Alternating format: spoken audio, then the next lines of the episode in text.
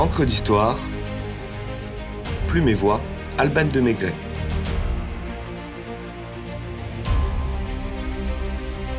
Du monde de piété au crédit municipal, promenade chez ma tante.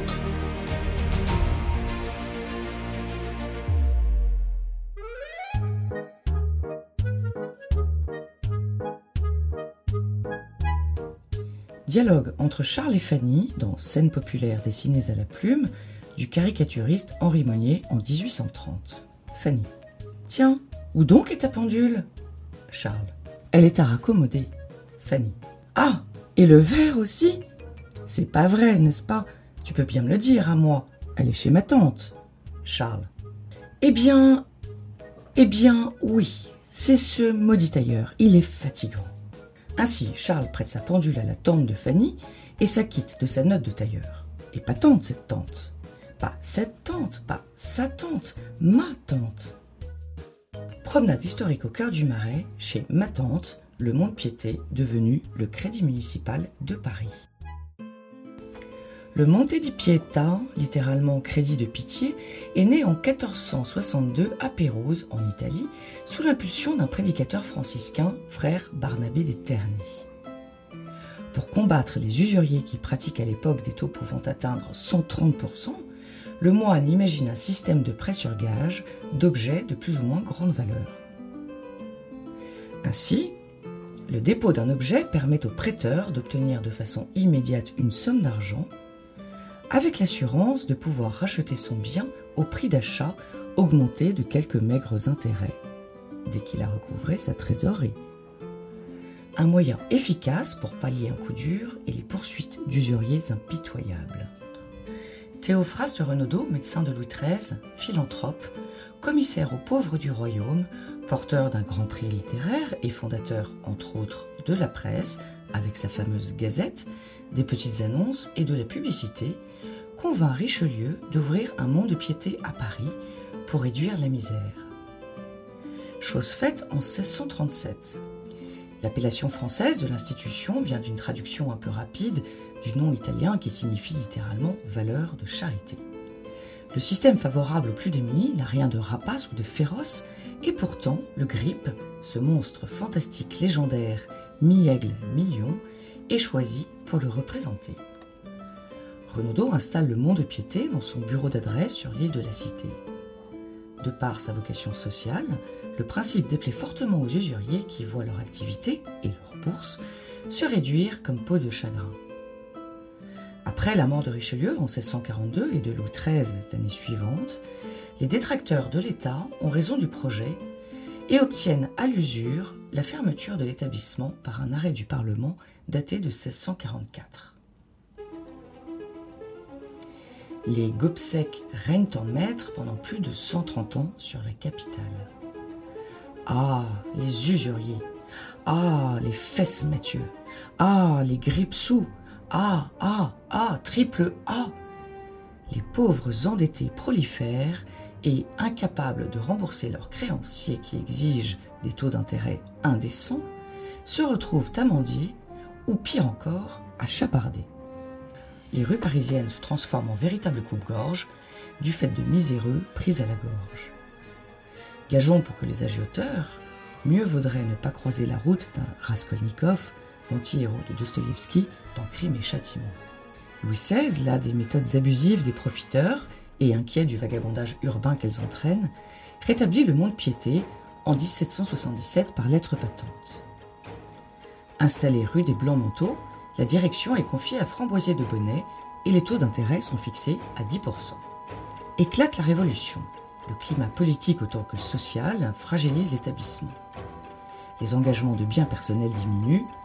La dépréciation des assignats mène à la banqueroute. Le Mont de Piété est contraint une nouvelle fois à fermer ses portes en 1795. Pourtant, face à la recrudescence d'officines de prêt sur gage qui s'ensuit, les autorités de la Seine rétablissent l'institution deux ans plus tard. Paris est placardé d'affiches, les Parisiens volent chez ma tante, mettre au clou quelques objets.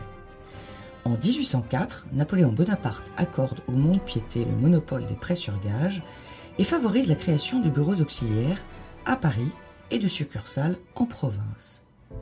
Le XIXe siècle, contrasté, offre au monde de piété des clients disparates.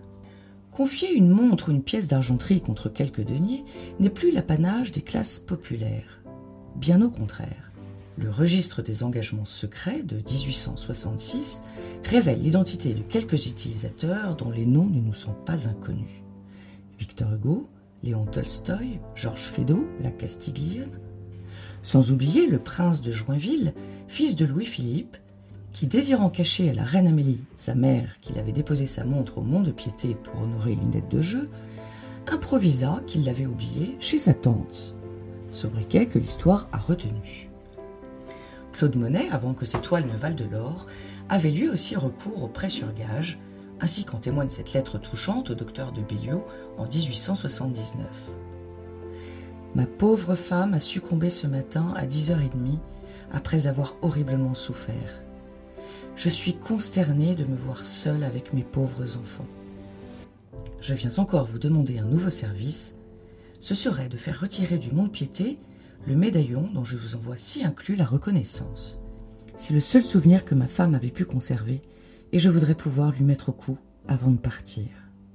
Balzac, dans La fille aux yeux d'or, écrit Il n'y a là de vrais parents que le billet de mille francs, d'autres amis que le monde piété.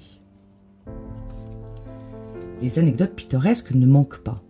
Cette femme qui engageait chaque matin son matelas afin d'acheter des pommes de terre et les revendre au détail. Cette autre qui avait déposé un bijou alors qu'elle avait 18 ans et qui est revenue 50 ans plus tard récupérer son bien pour l'offrir à sa petite fille le jour de ses 18 ans. Le don d'Alberto Santos Dumont de la moitié de son prix Deutsch de la Meurthe 1901, soit 50 000 francs, qui a permis de restituer plus de 7000 objets à leurs propriétaires. Ou encore ce passage très poignant rapporté par l'éclair en 1898. Quelques fonctionnaires du Mont de Piété assistèrent dans le cabinet du directeur, M. Duval, à une scène vraiment émouvante. Ils virent un petit vieux tout courbé, tout ridé, minable d'aspect, remercier avec effusion le directeur et embrasser en pleurant cette robe de mariée, engagée en 1863, fanée, rongée par les vers qu'on venait de lui remettre. C'était celle de ma femme, voyez-vous. Elle est morte trois ans après notre mariage. Le vieillard partit, serrant sous son bras la robe dont la soie avait de joyeux bruissements, comme au jour d'autrefois.